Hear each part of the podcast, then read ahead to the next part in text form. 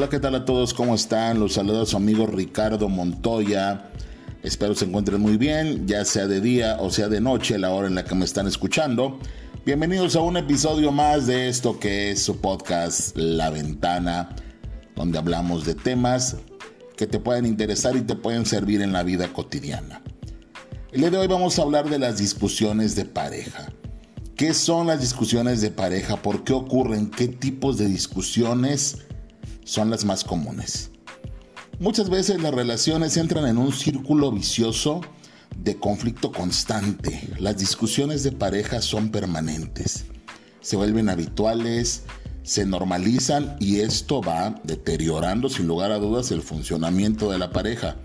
Cualquier tema, cualquier situación, cualquier cuestión, por irrelevante que sea, se convierte en un motivo de confrontación. Tenemos que entender que la relación se irá deteriorando de manera gradual hasta romperse definitivamente si las discusiones de pareja no paran.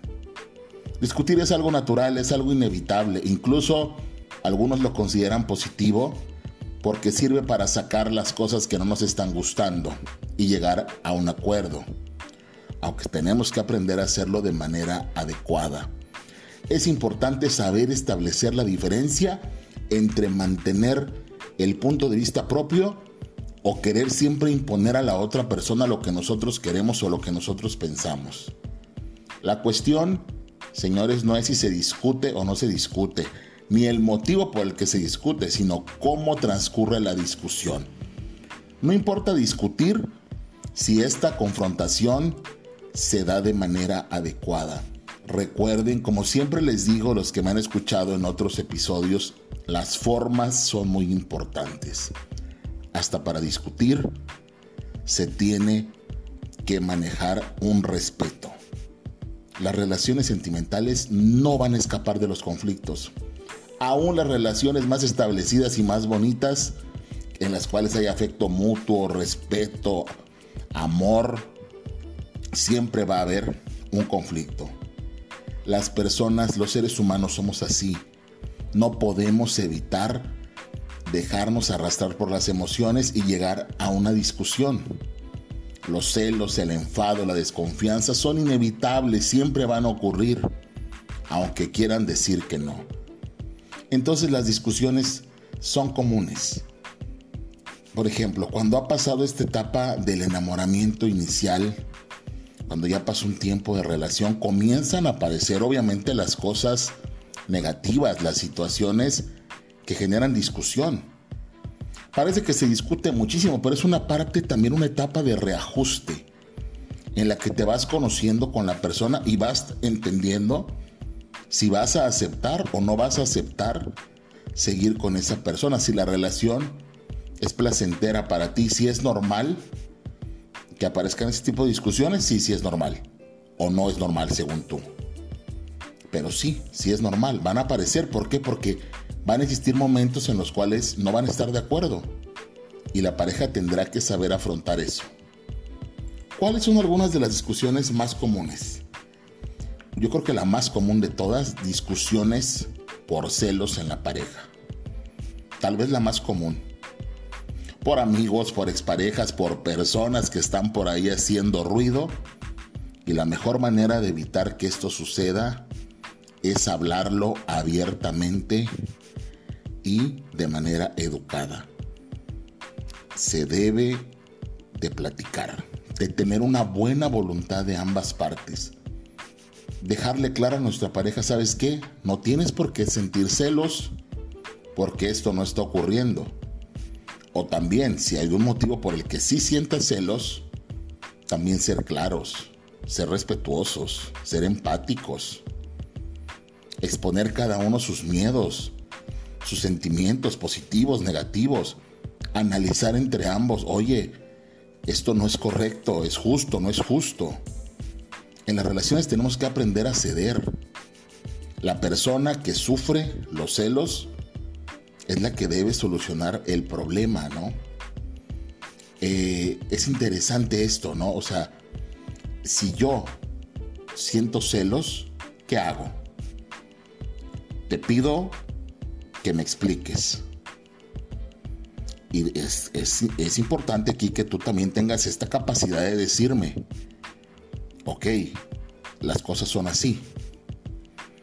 Yo veré también si creo lo que me estás diciendo y veo una buena voluntad de tu parte y es creíble.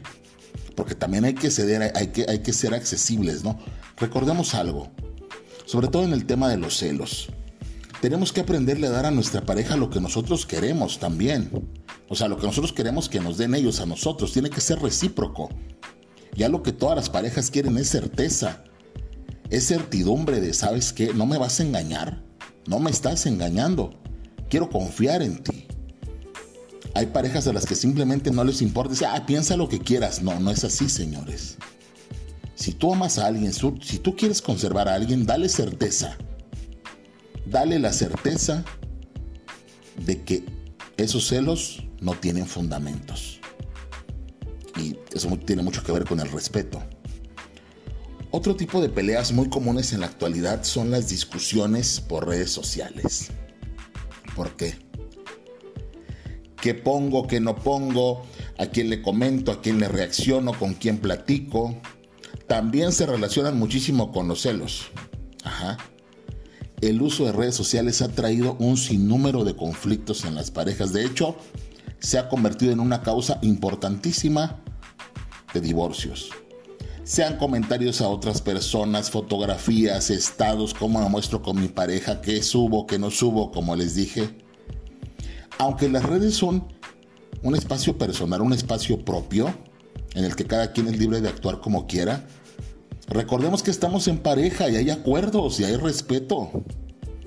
Y hay cosas que tenemos que hacer el uno por el otro. Hay acciones que pueden molestar a mi pareja y ahí tenemos que calibrar, tenemos que elegir, tenemos que priorizar. Bueno, si a mi pareja no le gusta esto, ¿vale la pena que yo lo haga? Ahora ya todo eso se toma mal, ¿no? Así, no es que mi pareja me obliga a que yo haga esto, no. Lo que pasa es que hay cosas que simplemente no están padres, no están bien. Y tenemos que aceptarlo. Hay que dar prioridad. Si a mi pareja no le gusta lo que estoy haciendo y no es necesario que lo haga, pues no lo hago. Así de sencillo. Claro, si me interesa la otra parte, ¿no?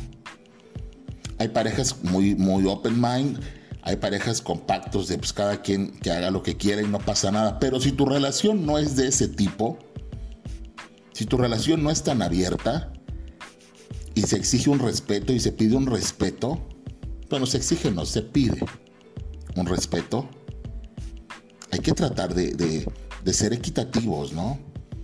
Hay que tratar de hacer las cosas correctamente y repito, no hagas lo que no quieres que te hagan. No lo hagas, en verdad. Otro tipo de discusión muy común eh, tiene que ver con cómo te llevas con la familia política. Ese es un tema recurrente en el consultorio. Cuando nosotros nos unimos a una, a una persona, sí nos unimos a su familia, nos unimos a sus costumbres, nos unimos a su forma de vida. Y tenemos que entenderlo y ser empáticos. Si desde el inicio no te gusta, pues no te unas, no te cases, lo que tú quieras. Pero la familia política siempre va a estar ahí. entonces tenemos que aprender a vivir con eso. La familia política siempre se va a involucrar, siempre va a ser parte del círculo inmediato. Entonces, tenemos que entender cómo viven ellos, me gusta, no me gusta, establezco límites. Es necesario hablar de eso. Sí, estoy de acuerdo. Está mal que la familia política intervenga demasiado de ambas partes. Pero la familia va a estar ahí. Su cultura, sus costumbres, sus pláticas, sus visitas van a estar ahí. Y si a ti no te gusta, pues estás mal, porque sí, cuando te casas con alguien, también te casas con la familia. Y esto es un asunto delicado, ¿eh? Y tenemos que ser firmes, pero también tenemos que ser amables. Repito, que me gusta, que no me gusta. Siempre con amabilidad, siempre con buenas formas, porque ahí es donde radica uno de los principales problemas de las discusiones. Que discutimos Y pareciera que realmente queremos destruir a nuestra pareja y eso no es así. Solo es una discusión, no te quiero acabar. Otro punto importante. Esta es un poquito más sencilla tal vez. Discusiones por las tareas domésticas. Es una discusión habitual. El reparto de las tareas domésticas. Esta es bastante solucionable. Con una charla, con una plática.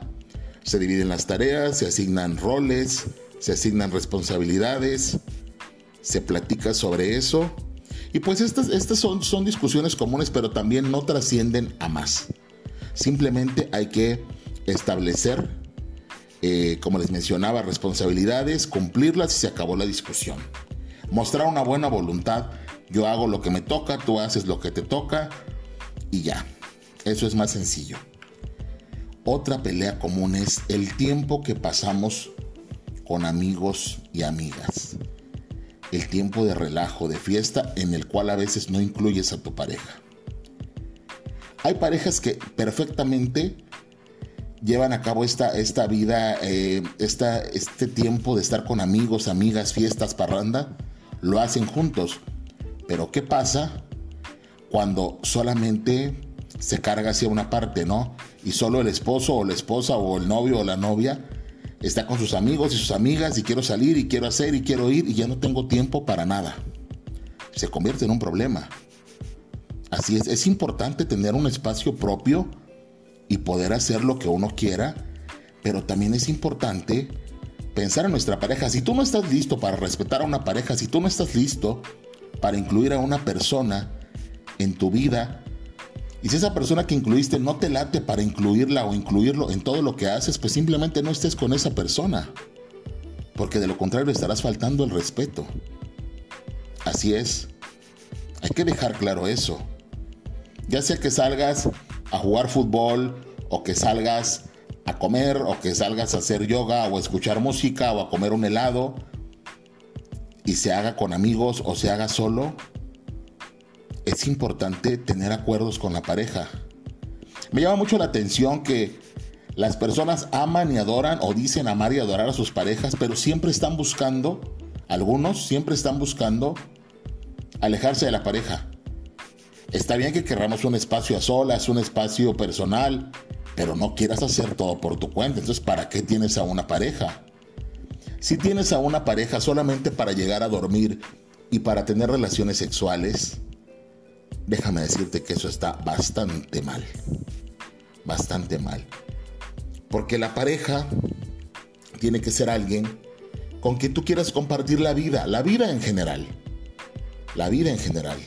No solamente para tener esos momentos de intimidad y ya todo el, todo el resto del tiempo yo vivo solo, me manejo como solo. No es así, no es saludable. Si queremos a una pareja, hombre o mujer, la queremos para todas las actividades, por eso se habla de compartir la vida, no solamente de compartir la cama y la noche. Si te preguntas cómo evitar una discusión, la respuesta es fácil, no inicies una discusión. Platica, dialoga, plantea el problema, habla, las formas, cuida las formas a veces se inician discusiones irrelevantes o por temas irrelevantes que se vuelven muy complejas a la larga y no tenía una razón de ser. En verdad, no habría una razón de ser y se vuelve un problema enorme y gritos y se vuelve un pleito en el cual las personas salen lastimadas. Así es. Consejos. Estas fueron algunas de las discusiones más comunes en las parejas. Si tienes pareja sabrás que la convivencia es una fuente inagotable de motivos para discutir. Recuerda, cuida las formas, sé sincero, sé sincera y habla las cosas. De no gestionar adecuadamente la relación de pareja con el tiempo, la relación se dañará irremediablemente. Tiene que haber un interés mutuo qué cosas se tienen que hacer. Si discutes con tu pareja, procura. Uno, eso es para hombres y mujeres. No ser burlón, No ser sarcástico, o burlona o sarcástica.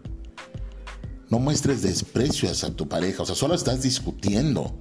Tampoco es que la odies o lo odies. Caso de que ya quieras mostrar desprecio y coraje, es que hay un problema. No estés siempre a la defensiva, no es necesario. No quieras evadir siempre los problemas, los problemas se tienen que hablar. Si no los hablas, los problemas crecen y se van acumulando y se convierten en monstruos que después no podemos controlar. No insultes a tu pareja, no busques hacer daño. Solo es una discusión. No le vas a decir hasta de lo que se va a morir para que realmente quede herida. No, no, no es, no es una guerra. Es una discusión para llegar a un acuerdo por un tema. Hay personas que lamentablemente en una discusión le dicen a su pareja hasta de lo que se va a morir y se sienten orgullosos y orgullosas de eso. No lo hagan, porque hay vida después de esa discusión y dejas muchas heridas. Punto importante, ya se los dije varias veces, cuida las formas. Las formas son importantes. Y analizar también, ¿vale la pena estar discutiendo tanto por esto? Una cosa es tener una discusión y otra cosa es tratar de destruir a tu pareja con palabras. Deja de sacar el pasado una y otra vez, eso siempre va a lastimar. Echar una y otra vez en cara cosas del pasado hace daño. Se supone que son asuntos que ya quedaron resueltos, que ya quedaron perdonados. Baja ese resentimiento. Punto importante. No amenaces, no intimides a tu pareja. No le digas lo que podría pasar si no estoy de acuerdo contigo no es tu enemiga, no es tu enemigo, tu pareja no es tu enemigo. Y si consideras a tu pareja un enemigo, entonces tienes un problema. No es necesario llegar a estos puntos en una relación. De lo contrario, la relación se romperá. Tomen en cuenta lo que escucharon el día de hoy. Espero les sirva. Espero que si escuchan esto ya no tengan discusiones por temas irrelevantes. Valoren a sus parejas valoren el momento que están viviendo, no peleen por cosas simples, recuerden que esas cosas simples, si se dan de manera recurrente, recurrente, recurrente, la relación se vuelve cansada hasta que se rompe. Esto fue un episodio más de La Ventana. Espero les haya gustado, espero les sirva, espero lo escuchen, espero no les haya aburrido. Buenos días o buenas noches, dependiendo la hora en la que me estén escuchando. Soy su amigo, el psicólogo Ricardo Montoya. Estoy a sus órdenes y espero nos escuchemos en un episodio más próximamente. Esto fue La Ventana. Hasta la próxima.